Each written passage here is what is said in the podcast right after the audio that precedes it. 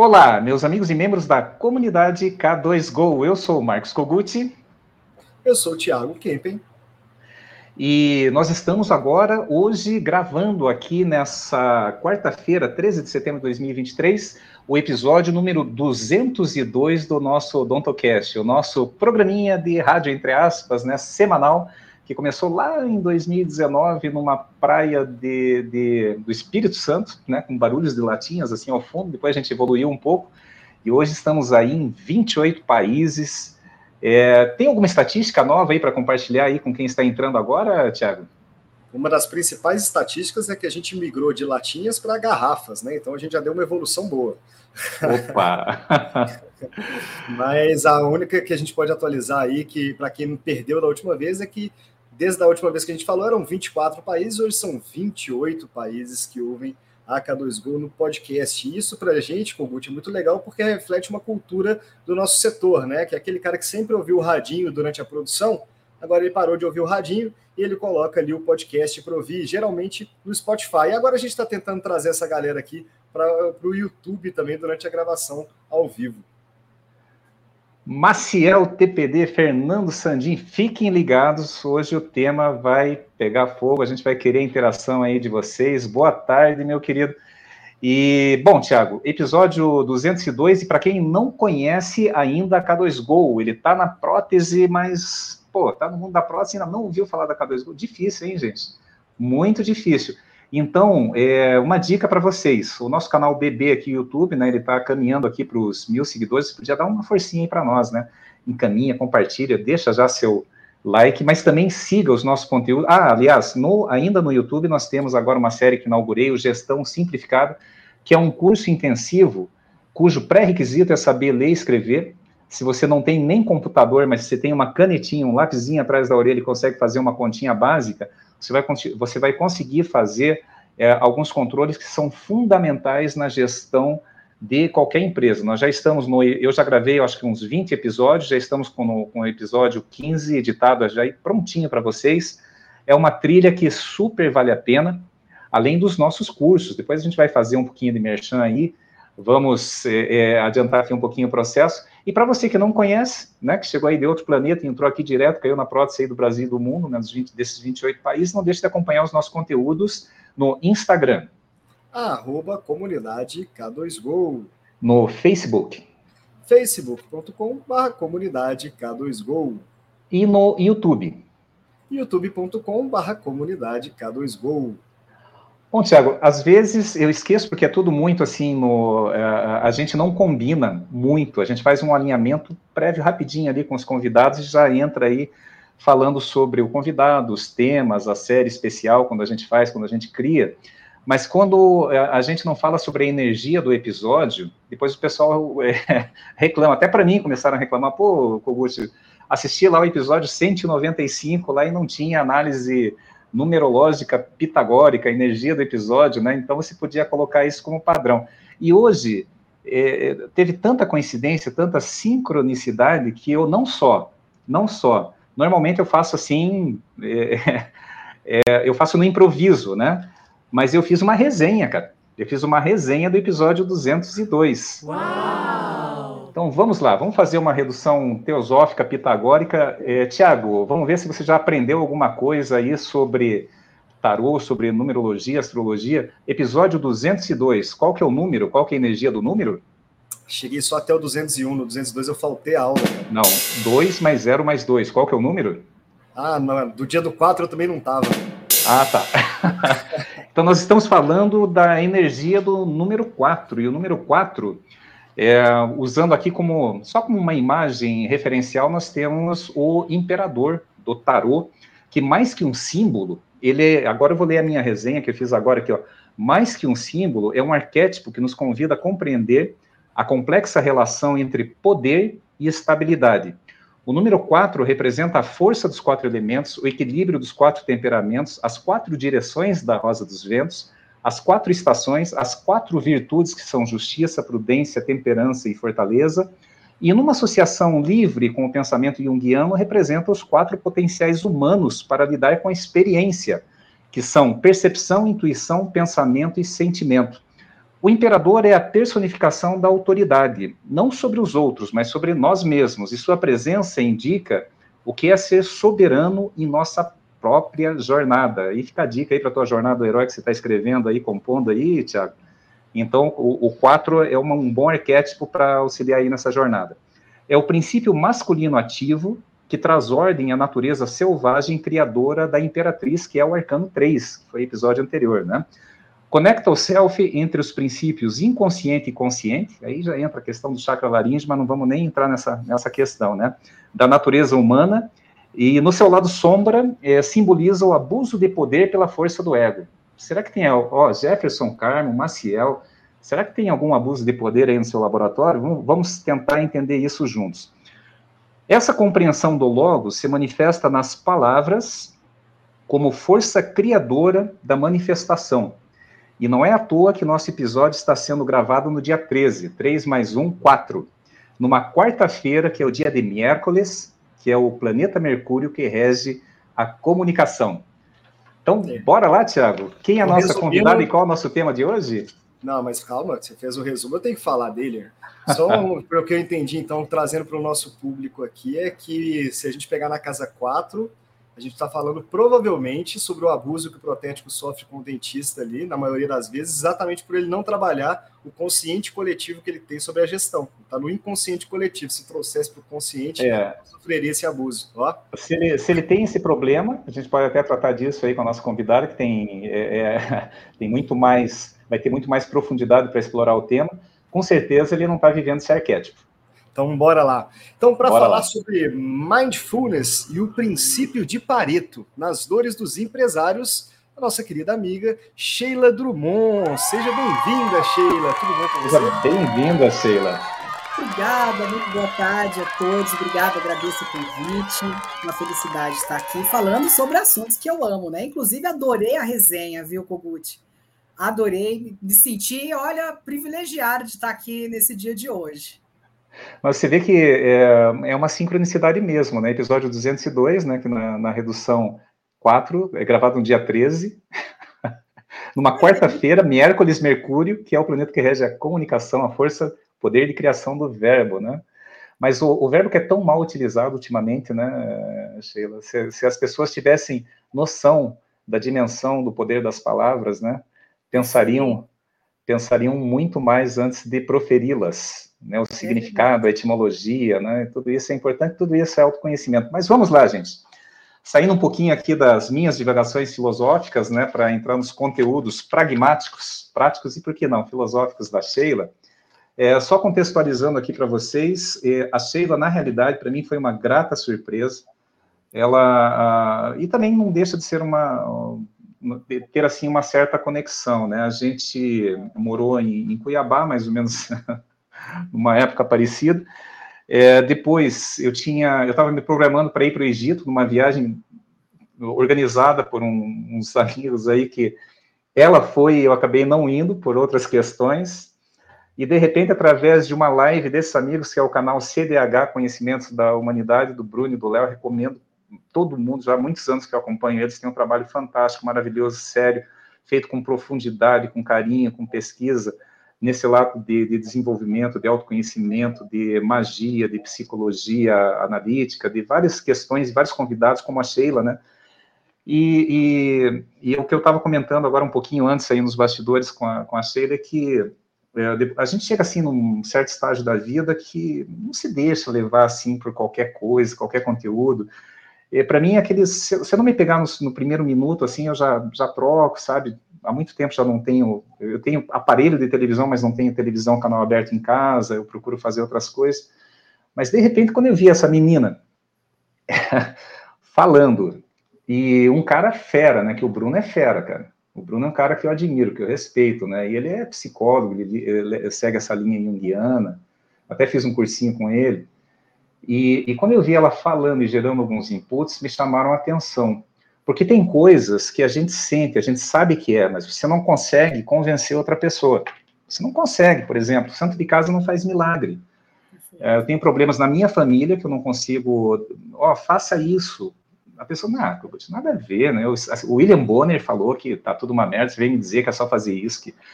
É, então é difícil, é muito difícil. E de repente, a, a Sheila falando sobre mindfulness, então a primeira questão, se puder depois, logo em seguida, fazer um resuminho, o que é o, o mindfulness, né, e, e, a sua aplicabilidade prática na nossa vida.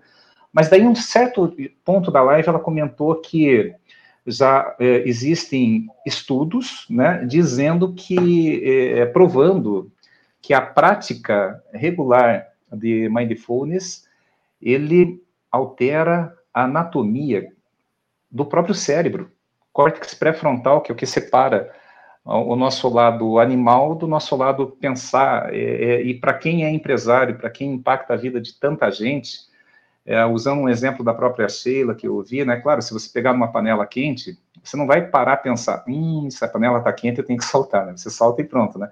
Agora, se você vai dar uma resposta um pouco mais firme para um colaborador, para um fornecedor, para um colega, para um sócio, ou dentro de casa mesmo, é, qual a importância de você ter um, né, essa, essa parte é, é, um pouco mais desenvolvida, essa massa um pouco mais desenvolvida, e pelo que eu entendi, o Mindfulness, pelo que eu entendi, pelo que eu estou praticando, que eu estou fazendo aqui a jornada de 100 dias da Sheila, que depois ela pode comentar um pouco, então, o que, que nós temos de fatos e, é, bom, o que é o mindfulness, né, é, e o que nós temos de fatos e, e hipóteses sobre essa melhora é, significativa na vida das pessoas. Sheila, seja muito bem-vinda.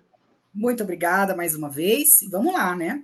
Esse, esse palavrão aí, né, que, que a gente às vezes fica, ah, essa coisa de ficar trazendo é, é, esse lance americano para o Brasil e a gente tem que engolir. Então, por que, que não chama de atenção plena, né? É. E aí vem uma primeira grande discussão que eu quero já antecipar sobre isso para quem, inclusive para quem for pesquisar mais assim, né, a respeito. Mindfulness pode ser muita coisa, mas tecnicamente, do jeito que a gente está colocando aqui, a gente está falando de um conjunto de práticas que leva a gente a estabelecer um determinado estilo de vida.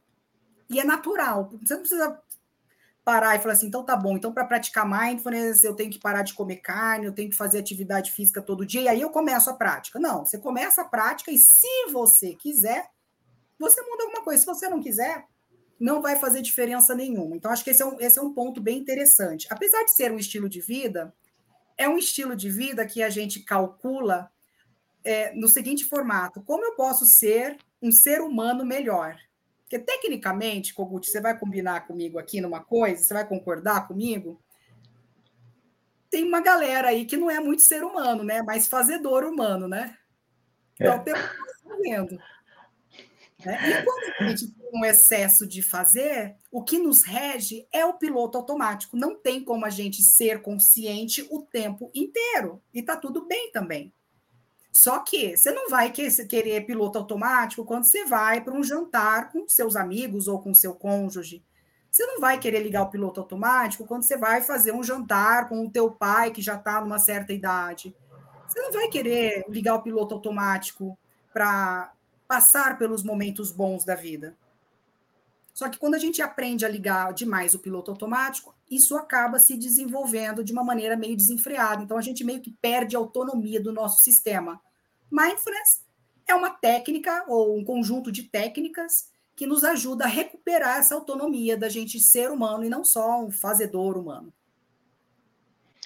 E assim, uh, nesse segundo aspecto, eu, eu, queria que você compartilhasse conosco o que nós temos aí de, de fatos, de, de, hipóteses, de que, de fato, ele até tem uma influência na anatomia do, do, do cérebro. Você começa a remodelar o teu cérebro com essa prática.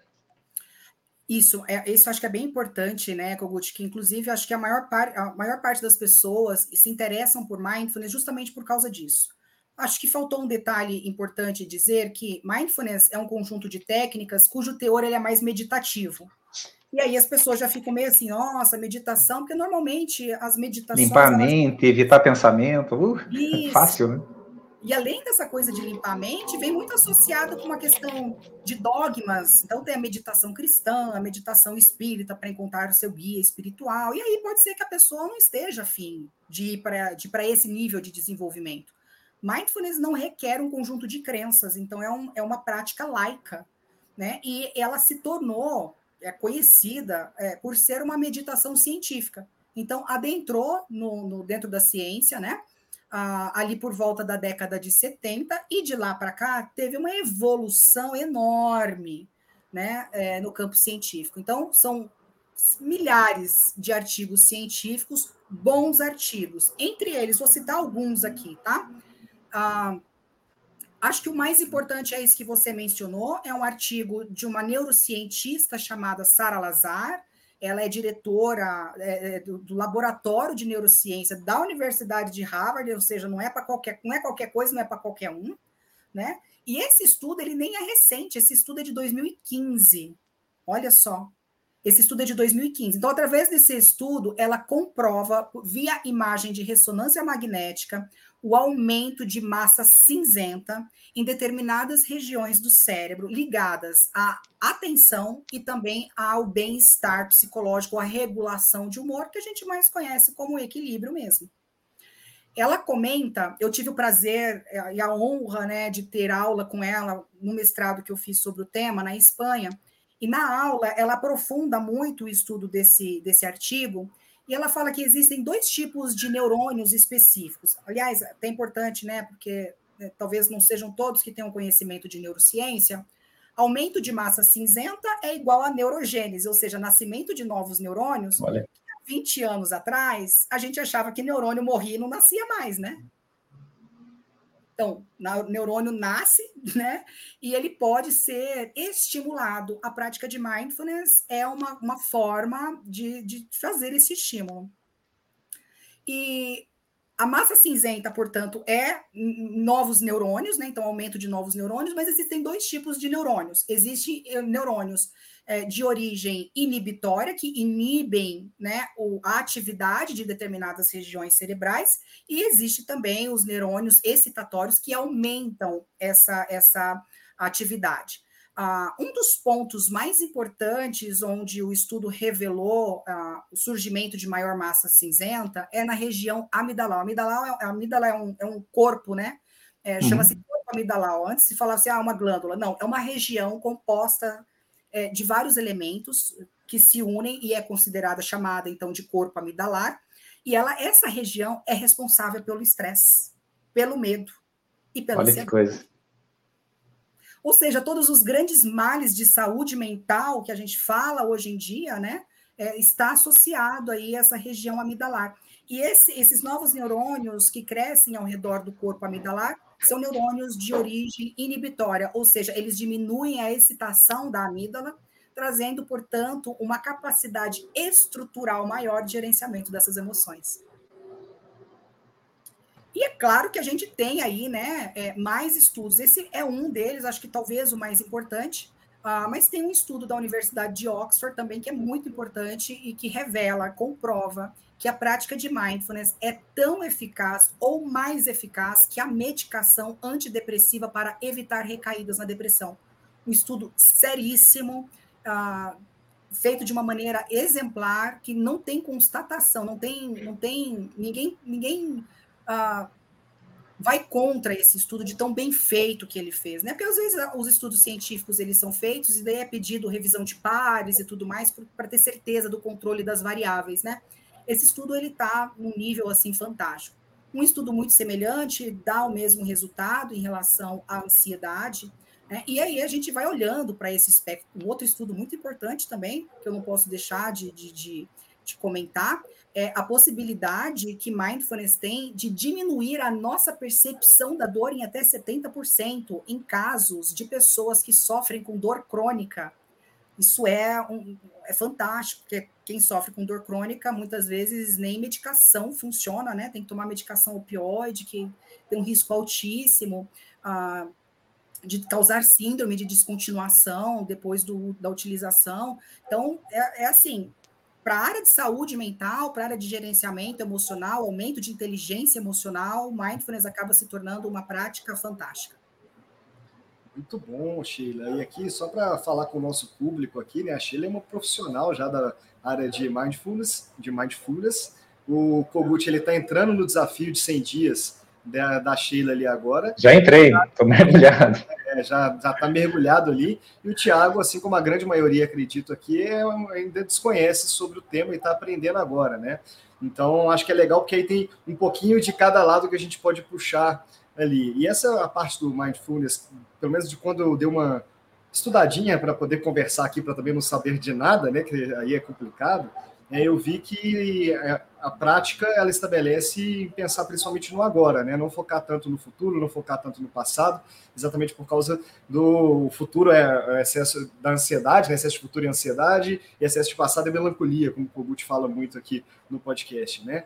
É, e o que é interessante é que toda vez que eu li alguma coisa sobre, sobre o mindfulness, eu estava é, fazendo um paralelo contrário, uma proporcionalidade contrária ali, falando, olha, eu sou exatamente o oposto do que, o que eles estão falando ali, né? Eu sou um TDAH é, diagnosticado por mais de um médico, né? Que não toma os seus remédios. Então eu sou meio doido. Todo mundo que é cliente aqui, quando eu atendo, sabe é a multitarefa que eu vou fazendo, só que às vezes, de fato, é uma multitarefa que não é produtiva. Então, o que eu entendi é que usando o Mindfulness, você consegue ser multitarefa também, só que você faz de uma forma mais organizada, e aí de uma forma mais organizada você consegue ser mais produtivo. E por fazer de uma forma mais organizada, você tem menos desgaste mental do que uma pessoa com um TDAH, por exemplo, que começa a pensa tanto em tantas possibilidades que cansa sem ser fazendo o que realmente precisa fazer, né?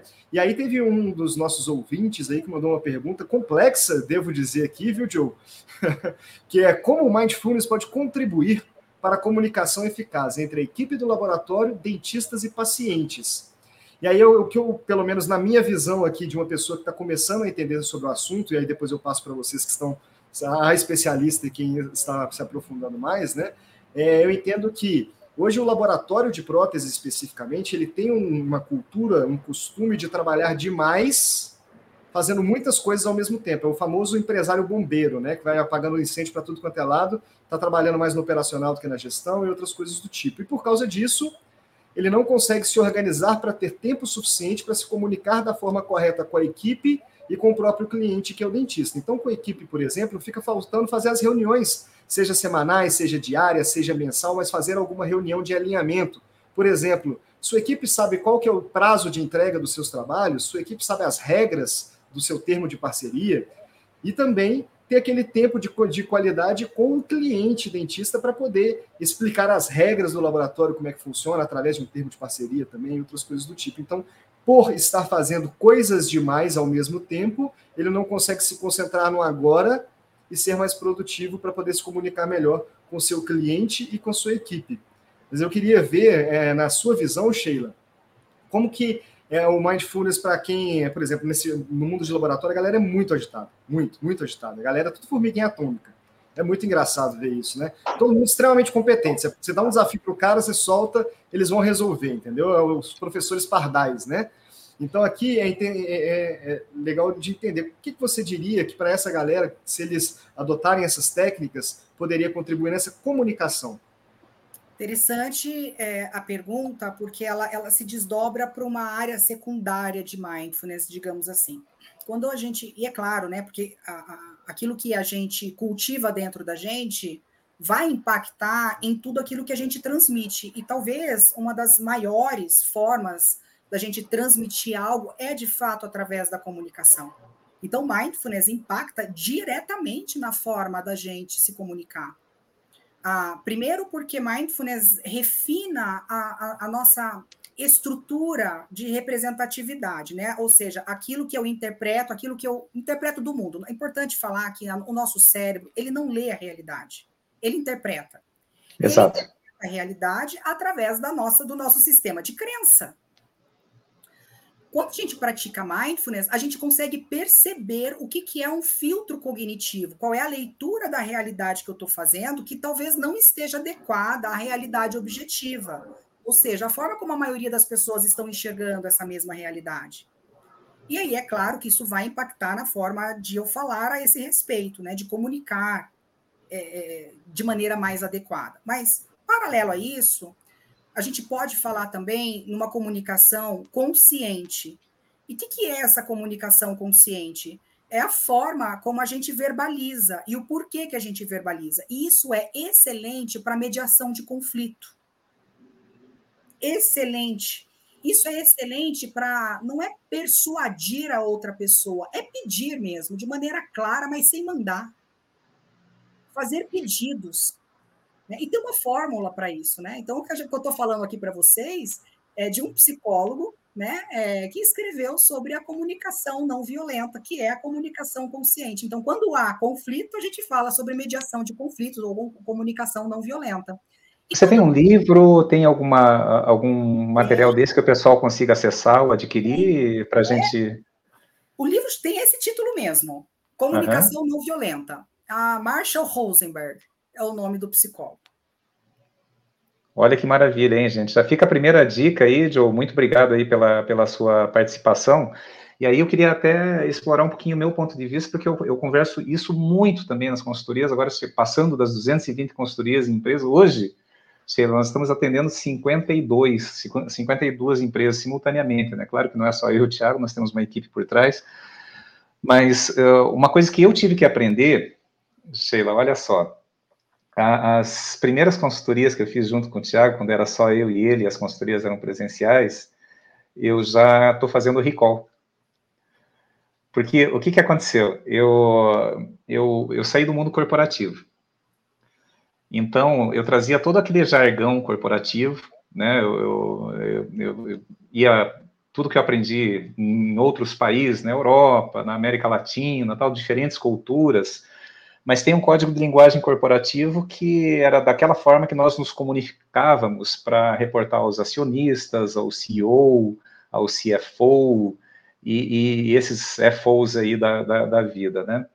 E aí, de repente, eu caí no chão de fábrica de laboratório, é, de um, um protético que nunca estudou gestão, mas que ele é brilhante naquilo que ele faz, ele é um artista, ele consegue devolver autoestima para um ser humano. É, eu já vi, até eu, eu, muitas vezes eu me emociono com isso, porque eu já vi muita gente derrubando lágrimas quando coloca aquele espelhinho na frente e vê que ele tem um sorriso, né? É, é, devolveu a função, devolveu a estética, né? Então, o trabalho do protético é. Por isso que eu falo, né? É importante a gente entender a etimologia das palavras. Laboratório é contração de labor, mas oratório. É um local sagrado de oração e trabalho. E só que ele nunca estudou gestão. E aí, Uh, eu até rio quando eu lembro, né? Eu, entrava no laboratório, já pegava todos os relatórios, me dá aqui o acesso ao sistema, assinava o NDA, né?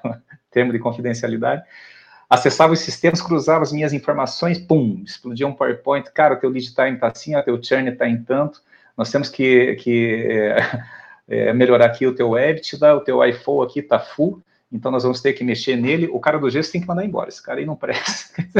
então falava assim, o cara olhava assim, nossa, velho, ó, parabéns. Daí eu saía do laboratório, três meses depois, ia fazer lá o.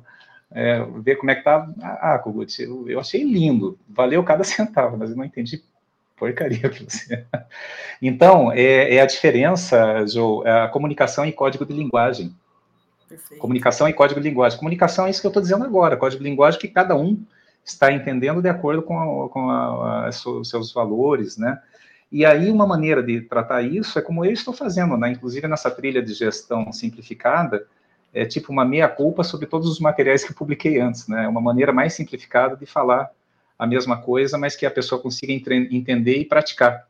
É, eu escutei até na Nova Acrópole, né, a, a Lucilena Galvão um dia falando, né, é uma querida, né, ela falou assim, ó, o bom palestrante é, é, é o, mau palestrante é aquele que você sai da palestra pensando nele, o bom palestrante é aquele que você sai da palestra refletindo sobre si próprio. E eu tenho, eu tenho me esforçado em ser um bom palestrante, um bom professor, um bom empresário é, é, é e, e, também um, um, um, bom consultor, né? E uma coisa que eu vejo nos laboratórios, é o seguinte, né? Eu sei que você é cadista, então você trabalha com tecnologia, você faz projetos lá em 3D, e digamos que senta um, um aprendiz né, aí do seu lado e você está ensinando um Exocad, que é um software de gestão. Né? Daí você fala, não, pega aí, é intuitivo, tem o passo 1, um, passo 2, você vai escolher aqui, tem 10 bibliotecas, pega aqui no Miller, joga ali naquele dentro, e daí você vai vendo os boards, você vai... Cara, isso para você é feijão com arroz, é que nem para mim é dirigir. Eu entro no carro e não penso que eu tenho que, que ligar o carro. Eu entro e saio dirigindo e pensando em outras coisas, menos dirigir. Você faz isso sem pensar que você está fazendo um projeto CAD. Agora, essa pessoa que está aí do teu lado, pode ser que ele... Nossa, cara, isso não é para mim, não. Não entendi nada. E começa a aumentar a insegurança. Isso gera ansiedade, e dependendo do teu perfil, se você eh, tiver um perfil é, mais sanguíneo, na, na, análise diz que a gente começa a entender um pouco isso. Se você for um pouquinho mais, tua forma de comunicação for um pouco mais firme, é, aí vem o burnout, aí vem reclamação, aí cria um desequilíbrio né, na, na, na, harmonia da relação aí com os colaboradores. Então, nesse ponto, ajuda muito. E, e na, outro, no, na outra ponta, né, a comunicação com o mercado, existe um consenso, eu sei que tem muitos dentistas aqui nos acompanhando também, mas que o, o, o TPD, o protético, é, é, intelectualmente inferior ao dentista. Isso é mito, gente. Isso daí foi criado de uma cultura lá de trás, quando antes só tinha o prático, né? Não, não, não existia curso superior para nada. Então, o cara, o prático era o, ia lá com o boticão, arrancava o dente, depois ia lá na fundição, fazia o dentinho e colocava na boca lá com ouro, com prata, com outras coisas ali, né? E depois segmentou né? Só que hoje é, é, são profissões e cada um entende do seu pedaço. Eu não consigo fazer, eu não consigo devolver o sorriso que vocês conseguem, né? Eu não consigo fazer um projeto CAD. Se eu precisar, eu vou contratar um de vocês. Mas eu consigo fazer uma consultoria. A Sheila consegue mexer aí na nossa cabeça, fazer com que nós é, é, pensemos muito a nosso respeito. E aí, Sheila, eu queria aproveitar, assim, continuando nesse gancho, que pode ficar assim meio vago, né? Mas tá aí, como é que eu começo? Mas na prática, se eu quiser começar amanhã, né? Bom, primeiro ponto, esse negócio aí de, de é, momento agora, todos têm dificuldade. É, eu, eu, por exemplo, eu me empolgo muito fácil. Eu tenho uma ideia nova, eu levanto a qualquer horário e começo a, praticar, né? É um, é um tipo de ansiedade que também ela tem que ser controlado, né? Senão pode impactar outros setores da vida. Mas uma coisa que a Sheila me ensinou são as técnicas de ancoragem. Então, às vezes, quando eu estou viajando demais, eu lembro ela falando no meu ouvido, porque ela fala no meu ouvido, porque eu uso fone, tá, gente? Não é porque ela está aqui na minha orelha. E eu pratico, né, a, jornada dela. A Sheila falando no meu ouvido. Onde estão os seus pés? E aí eu lembro onde é que estão os meus pés. Pô, os meus pés estão aqui, cara. Eu estou aqui no meu escritório, aqui no Golang, em Curitiba. Eu não estou sofrendo né? Eu estou no ar-condicionado, desliguei porque agora não faz sentido, tem uma água mineral do meu lado, falando com gente, estou me conectando com vocês, eu estou num momento muito feliz da minha vida. Tem boleto para pagar amanhã? Tem. Eu já falei que meu animal de poder é o borboleto, né? Tem, tem, tem é, é, reuniões difíceis, tem, tem decisões para tomar? Tem, todo empresário tem. Mas aí lembra, né? onde estão seus pés, né? Então eu queria explorar um pouquinho para quem é, é iniciante na prática de meditação. É, Sheila, eu confesso que eu comecei a meditar quando eu ingressei no Brahma Kumaris, né? E daí tinha aquela coisa, né? O meu orientador, o Guilherme, na época, aqui em Curitiba ainda, quando era aqui no Cristo Rei, né? Ele falava assim, né? Kogut, é, pensa que o pensamento é como se fosse comercial de televisão, né? Vem um atrás do outro. Mas daí tem um microsegundo que é um espaço que você vai ter que entrar naquele espaço e abrir. É, eu me tornei até orientador do Branco Mais, mas eu nunca consegui abrir esse espaço.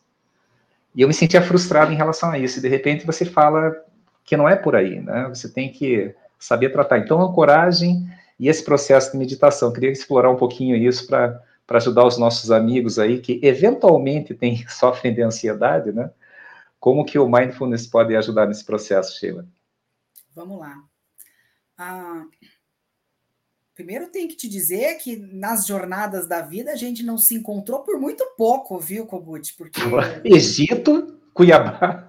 Porque eu, eu, quase, eu quase, eu quase fui, frequentei o Brahma Kumaris no, quando era no Cristo Rei. Oh, você ia ter aula comigo, agora eu tenho que ter aula Olha com você, né?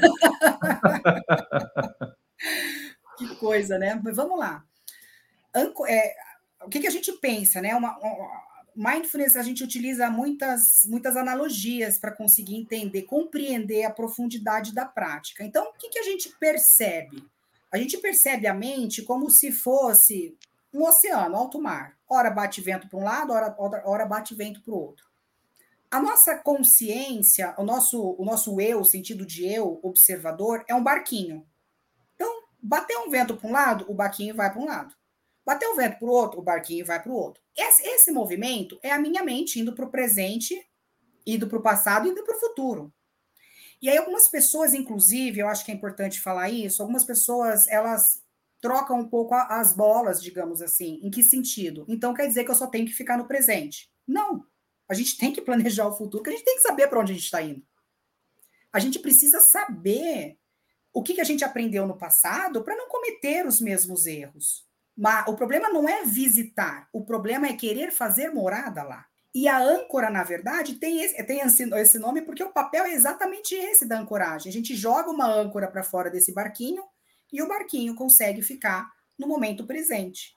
E daí, nesse momento, a gente consegue perceber os conteúdos da mente, que daí esse é, entra um tanto aí na questão do desenvolvimento do autoconhecimento, né? Eu não sou um corpo, mas eu tenho um corpo. Eu não sou as minhas emoções, mas é um fato, eu tenho emoções e elas me impactam diariamente. Eu não tenho, eu não sou os meus pensamentos, mas eu tenho muitos pensamentos. Então, se eu não sou nada disso, o que que eu sou? Essa é a pergunta de milhões aí que cada um tem que responder por si, né? Que eu não vou dar, não vou passar cola aqui. O que, que é importante a gente observar é que entender a profundidade dessa pergunta só acontece no primeiro momento, no presente, no aqui e agora. E a ancoragem nos ajuda exatamente a ficar nesse aqui e agora, a observar esses processos mentais e entender, por exemplo, o que, que é uma ansiedade que vai causar um, um, malefício, né? Que não vai me permitir, por exemplo, ser produtiva, e o que, que é uma euforia, que vai me colocar em movimento para produzir algo que é importante. São duas coisas diferentes que muitas vezes a gente sente mais ou menos igual e coloca no mesmo pacote. O que faz a gente é, observar e entender que isso é uma coisa, isso aqui é outra, é justamente essa qualidade de presença verdadeira que precisa de fato ser treinada. E eu gostaria então de propor um exercício para você, para todos nós aqui que estamos aqui presentes.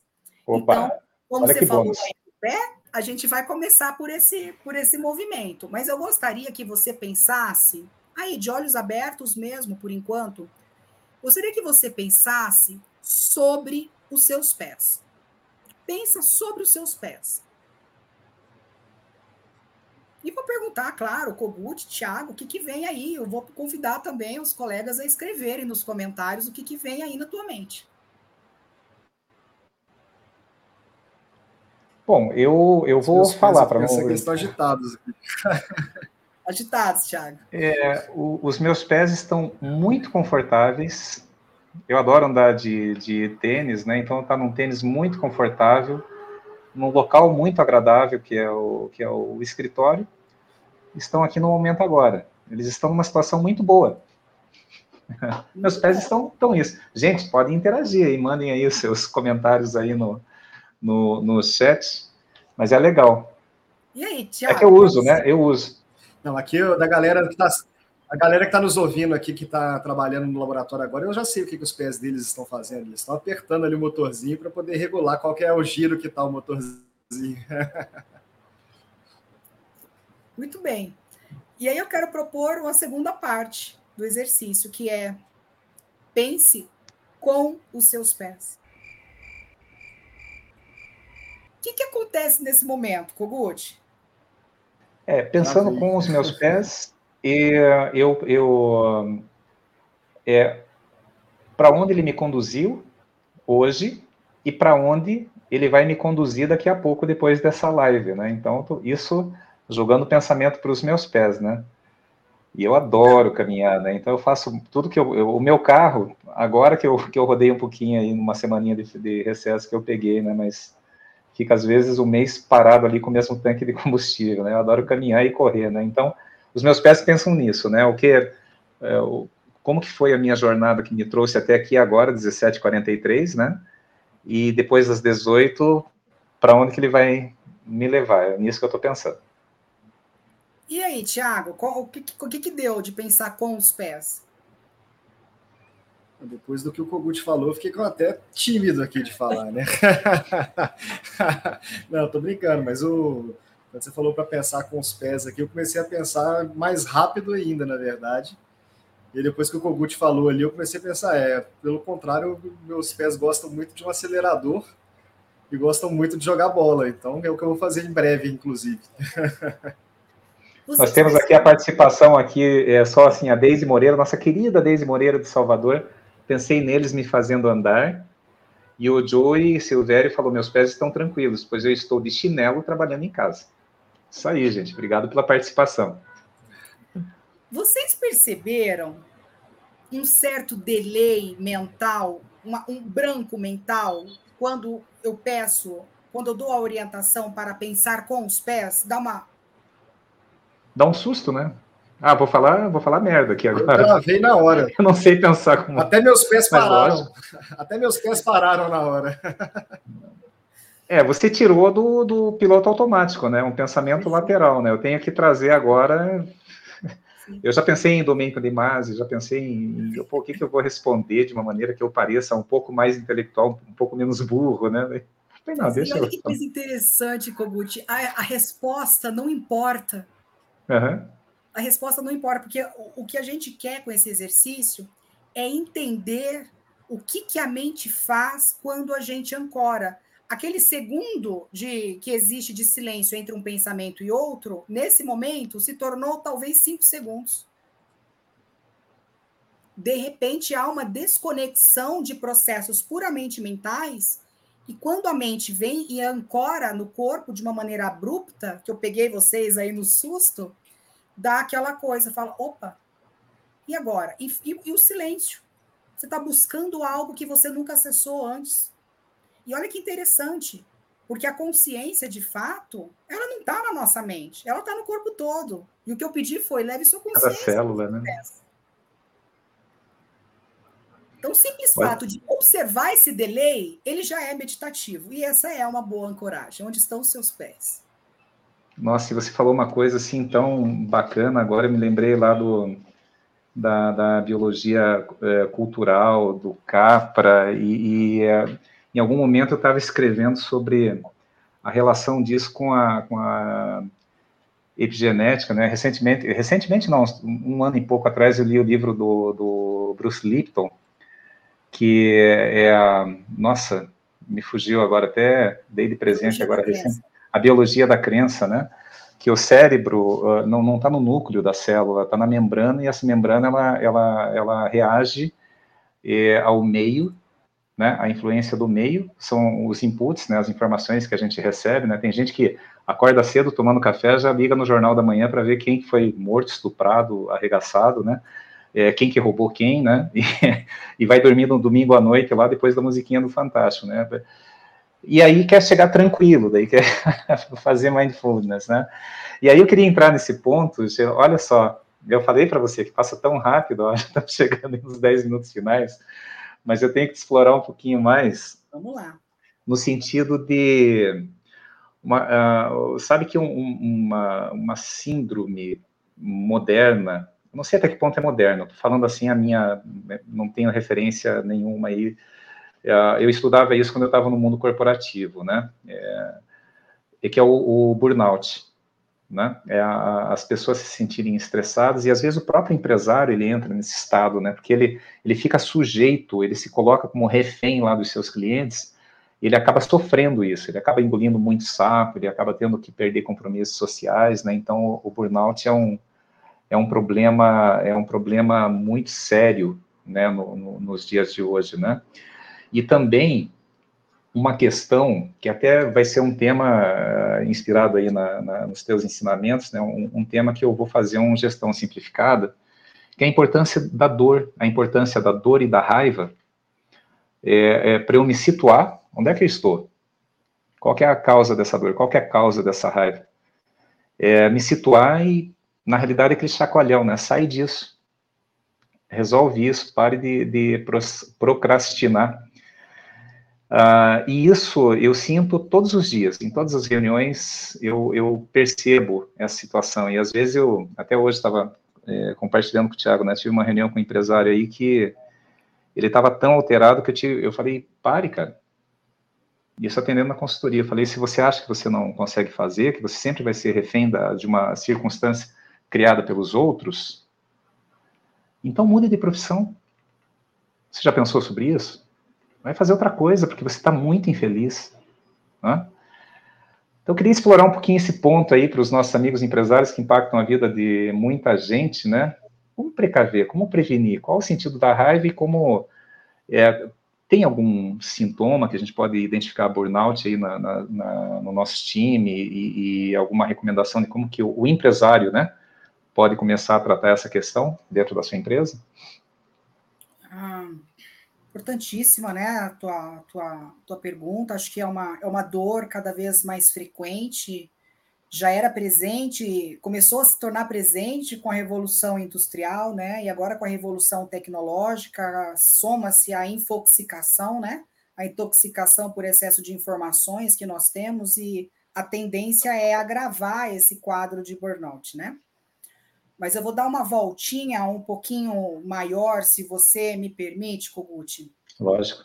Eu, eu, eu trabalho com consultorias de saúde mental pra, e cuido de algumas empresas nesse sentido. E uma das coisas que eu gosto muito de levar é o princípio de Pareto para entender quais são as atividades chaves, que são aquelas atividades que eu não posso despregar.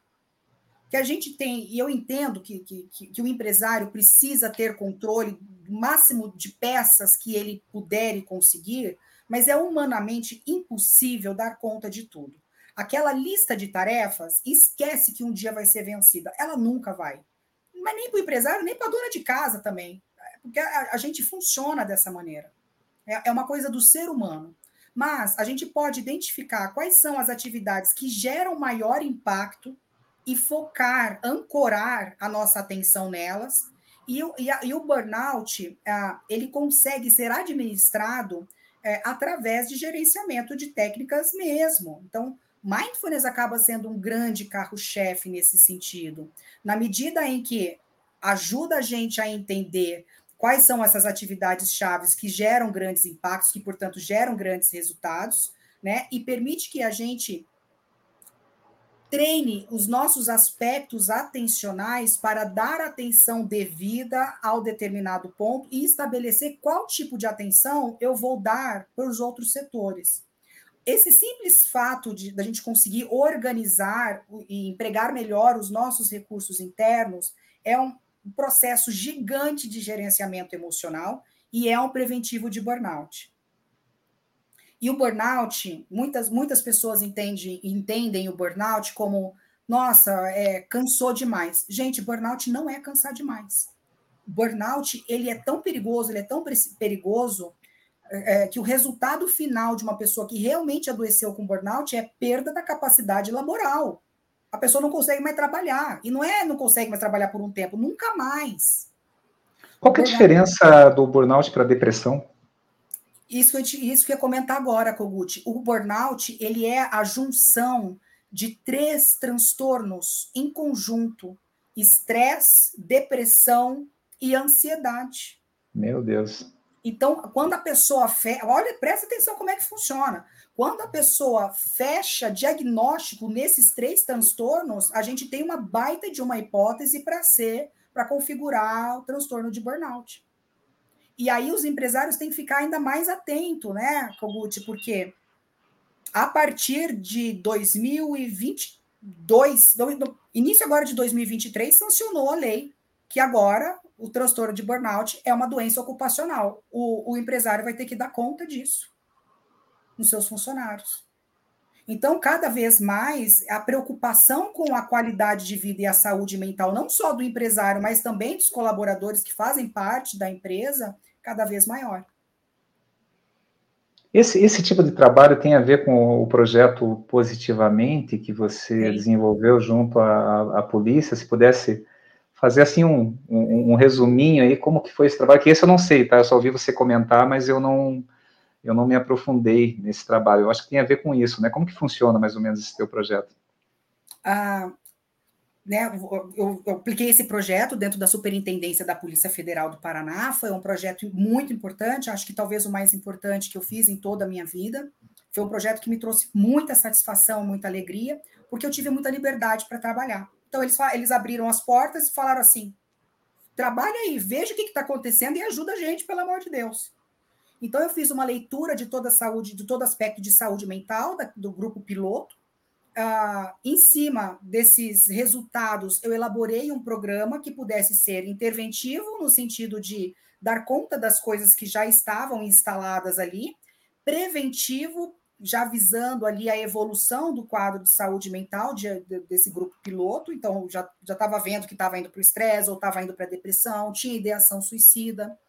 Ah, e promoção de saúde mental, tentando observar, buscar quais eram as falhas no desenvolvimento das pessoas que trabalhavam ali, para fazer um projeto que pudesse contemplar essas, essas três, esses três pontos tão importantes quando a gente fala de saúde mental.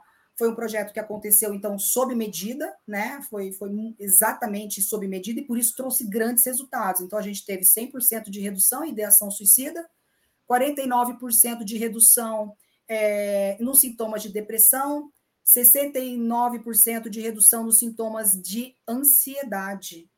Para tudo isso, tudo isso é, é, diagnosticado e, e com resultados tangíveis.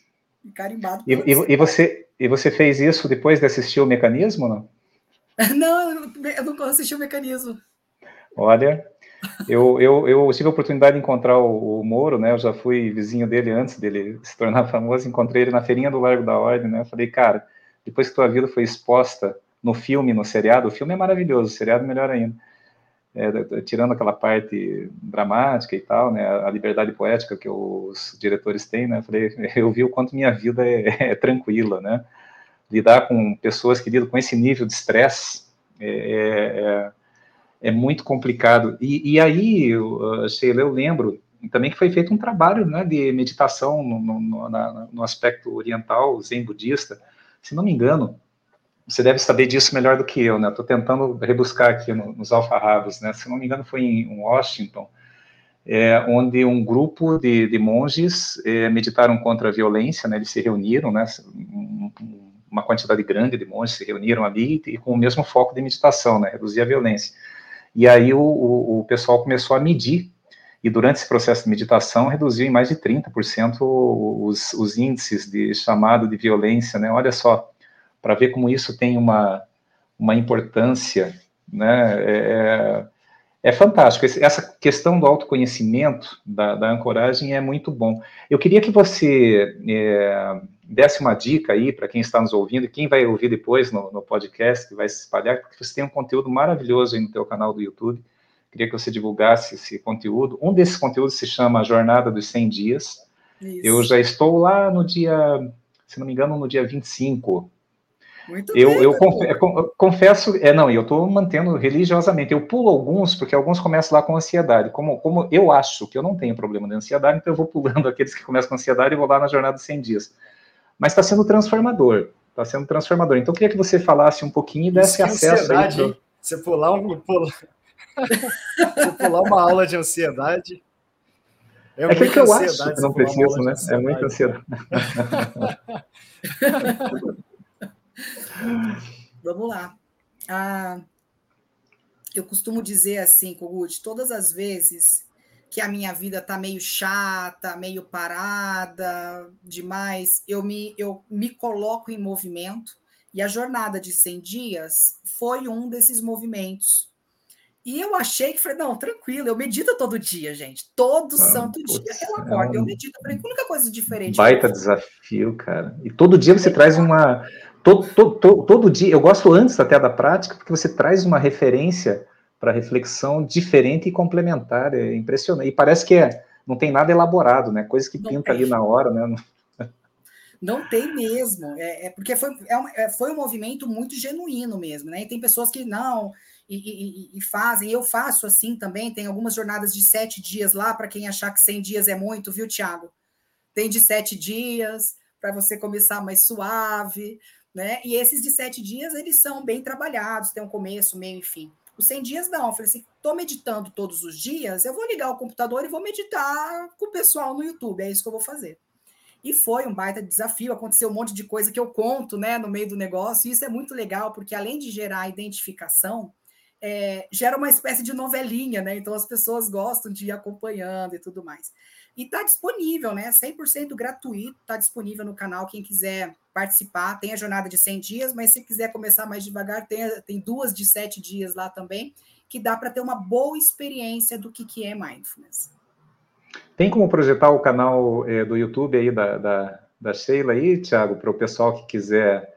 E temos que falar, porque o pessoal que, que vai ouvir lá no Spotify, no Google Podcast, depois, como que faz para acessar? Ah, Revolução legal. Mindfulness. está na descrição do nosso episódio. Só clicar na descrição aqui embaixo, que a primeira linha já tem o link para o canal dela do YouTube. Gente, fazendo uma licencinha poética, um pouquinho de imersão, porque, nossa, é, cara, dinheiro não traz felicidade, mas que a falta de dinheiro traz muita infelicidade, traz mesmo, né, gente? Então, tá curtindo esse trabalho, um trabalho que a gente faz de, de com carinho, com coração, pô, trazer uma, trazer uma, uma Sheila Drummond aí para participar de um episódio nosso, não, não é uma tarefa fácil, principalmente porque não foi indicação nada, eu fui lá na cara e coragem, Sheila, vem participar do nosso podcast, ela gentilmente aceitou, e uh, deixa o seu like, compartilha, se inscreva. Nosso canalzinho BB aqui no YouTube, né? No Instagram a gente já tem um, um público orgânico que interage. É interessante, Sheila, que a gente fecha aí uma média de quatro, cinco novas consultorias aí por mês e a gente não faz nenhuma, quase nenhuma divulgação, né? É, o pessoal vem, é, é indicação e muitos dos nossos amigos que estão aí em consultoria estão conosco aí agora, escutando, é, escutando, curtindo, né?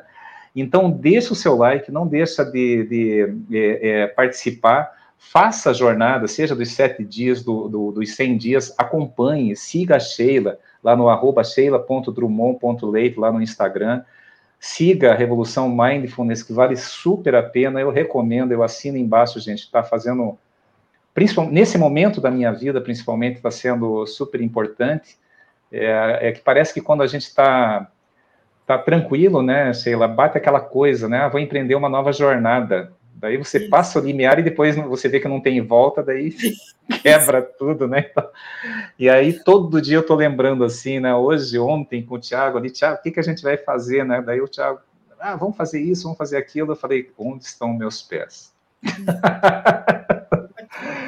Então, são pequenas coisas que, que vão ajudando, e, e encare, encarem né, minha, minha dica, e até compartilhando minha, minha experiência pessoal, é, tudo isso faz parte de um, de um processo, o diamante ele é forjado a temperatura e pressão, e os problemas são mestres, né, agora você tem que encarar, se defrontar com essa dor, não adianta bancar o avestruz, né, enfiar a cabeça no buraco e deixar aquele bundão, aquele rabo bonito lá de fora, né, tem que ir lá encarar e fazer alguma coisa, tem solução? Resolva. Não tem solução, está resolvido. Tá? Vamos para a próxima, aguenta, é, e tem que ver, né? Como a Sheila falou agora há pouco, né? É, tenta agir no sentido de que o mesmo problema não seja cometido novamente, né? Porque eu parto de uma crença pessoal também, é, Sheila, que quando você resolve um probleminha na tua vida, você resolve todo um entorno de problemas. É, vem várias coisas assim numa reação em cadeia. E quando você cria um problema, você cria todo o entorno de problemas também, né? E se você não resolve, se você vai lá, joga para baixo do tapete, ah, ninguém vai descobrir, ninguém vai descobrir, volta. As coisas são cíclicas, tanto pro bem quanto pro mal. Então vamos lá, gente. Está com alguma dor? Qual que é a sua dor hoje? Vocês que estão nos ouvindo, está sem tempo? Não está conseguindo cumprir compromisso lá de aniversário, eventos sociais? Está com raiva? Tá? Pensa nisso, reflita sobre isso, faça a nossa trilha de gestão simplificada, coloca lá todo dia micro tarefas, né, Sheila? Estabeleça micro tarefas. Qual que vai ser minha... Eu tenho minhas micro tarefas, eu acordo normalmente 5 e meia da manhã, dou uma boa relaxada, e daí eu faço a, a, a, minha jornada de 100 dias, eu já coloquei esse propósito na minha vida, faço todos os dias, não, não, não tenho pulado nenhum, mesmo quando eu estou viajando, mesmo em recesso, eu fiz em hotéis, estava cumprindo essa tarefa, e depois você coloca lá 10 minutinhos, um episódio do Gestão Simplificada lá do, do Kogut, vai ajudar muito no seu processo de transformação. E entenda o seguinte, não adianta só você ficar acumulando conteúdo, você tem que praticar, é, é a diferença entre conhecimento e sabedoria. Conhecimento é aquilo, você vai lá ler, você vai lá faz um curso, mas daquele curso, quanto que você conseguiu aplicar? Isso é sabedoria. Conhecer, é que, é, é, é, você se alimenta de conhecimento, mas você vive de sabedoria, né? O resto vira dejeto. Vamos fazer uma rodada final aí, Tiago? Bora lá, né? Bom, eu sempre falo muito essa frase, eu tenho que continuar falando ela, porque eu acho que tem tudo a ver com esse tema aqui, que é, foco é saber dizer não. Né? Se você tem vários focos, quer dizer que você não tem foco nenhum. Pelo que eu entendi, o mindfulness é ter foco ali, né? Você não ficar focando nem no, no, no, futuro, nem focando no passado, mas focando no presente, porque se você focar nos três, você não tem foco nenhum. Então, foco é saber dizer não, seja mindfulness e cumpra os desafios da Sheila ali e da Revolução Mindfulness, que vale a pena com certeza. Vou tentar, os sete dias eu vou tentar, Sheila. Os 100 dias eu duvido, difícil demais, mas de sete. Começa com sete, começa com sete. Sheila, uma consideração aí, uma dica para esse povo querido, esse povo que devolve autoestima, devolve sorriso, devolve função, devolve estética para as pessoas aí em 28 países aí que nos escutam, né? Tem muitos sorrisos que saem das mãos das pessoas que estão nos ouvindo. Então é importante que eles estejam bem, que esse sorriso saia é, de uma pessoa feliz. assim como eu como ovos de galinhas felizes, né? Então o sorriso tem que vir de um protético feliz, né? Muito bom, muito bom. Ah, quando Revolução Mindfulness, que é o nome do canal, ele, ele aconteceu porque Mindfulness trouxe para minha vida mesmo uma revolução. Uh, mindfulness fez parte de um momento muito difícil da minha vida e, e através do qual é, eu não só me reergui, mas me construí uma pessoa muito melhor e uma pessoa que hoje tem um compromisso de entregar o melhor para todas as outras pessoas que chegam até mim. Então, o meu desejo é que para que cada um dos que estejam aqui escutando sobre, sobre mindfulness, sobre esse nosso papo sobre saúde mental, sobre como a gente pode curar as dores dos empresários, meu desejo é que cada um possa encontrar a sua própria revolução e eu ficarei muito feliz de poder contribuir aí nesse processo, que é também um processo de autocompaixão, né? De olhar para si e se colocar como a pessoa mais importante do mundo. Maravilhoso. Sheila, é presença gratificante aqui no nossa, nosso final de tarde de quarta-feira e no nosso meio-dia lá de sexta, onde vai o, o podcast, o Odontocast editado, depois a gente vai mandar os links. Acompanhem, curtam, sigam, pessoal, vale super a pena. E sabe, Sheila, esses dias aí você postou, né? Eu curti, falei, ah, conheço a paisagem, morava ali do lado, né? Daquela partezinha ali do, do Barigui, e ali a gente fazia com o pessoal do, do Branco Mares muito a, o, o Karma Yoga. Você está conectado com a ação e é, é tão difícil você caminhar cinco quilômetros a volta longa do lado de duas, três pessoas sem trocar uma palavra, onde cada um observa o que, que está sentindo, o que, que observou, e daí no final a gente sentava e falava assim, olha, aconteceu isso, tal. Nossa, é mesmo, eu passei lá, eu não vi, né? Eu estava do teu lado, né? Então, é, é, conecte, conecte-se com o que você está fazendo, tá? É super importante. Se você está ruim, se você está mal, deixa um pouquinho a bancada, vai dar uma volta na quadra. Eu não vou nem para a cozinha quando eu estou mal, né? Que isso acontece, a gente é ser humano também, né? Tá, tá, tô puto da cara hoje vai relaxar, entra numa banheira, vai dar uma corrida, vai jogar um futebol, vai andar de kart lá, né? Por isso que o Thiago todo dia anda de kart. Não, tô brincando. Então, gente, muito obrigado pelo tempo de vida que vocês estão conosco. Espero que vocês tenham curtido. Depois mandem um feedback para nós lá nas nossas redes, que a gente compartilha com a Sheila ou manda direto para ela, né? Se quiserem um contato também. Você atende também em consultório, né, Sheila? Atendo, sou psicóloga clínica há 17 anos. Oh, nossa, se formou com 15. Obrigada, Kogut. É, você deve... É a franja, Kogut, é a franja. É, é, eu também, né? Deixo cair aqui meio de propósito, né? Para o pessoal não ver aqui o vovozinho aqui, né, cara? É, eu imagino que você seja, é, você, ou você é escorpião ou sagitário, né? Tá com, tá com uma carinha aí, porque é muito... Sou libriana com ascendente em Nossa, touro. errei feio, né? Errei feio, né? Mas que coisa. Mas então tá bom, gente. Fica aí, mandem depois o seu feedback, não deixe de acompanhar os conteúdos e nos vemos na próxima quarta-feira. Um abraço, gente. Obrigado, pessoal. Um abraço.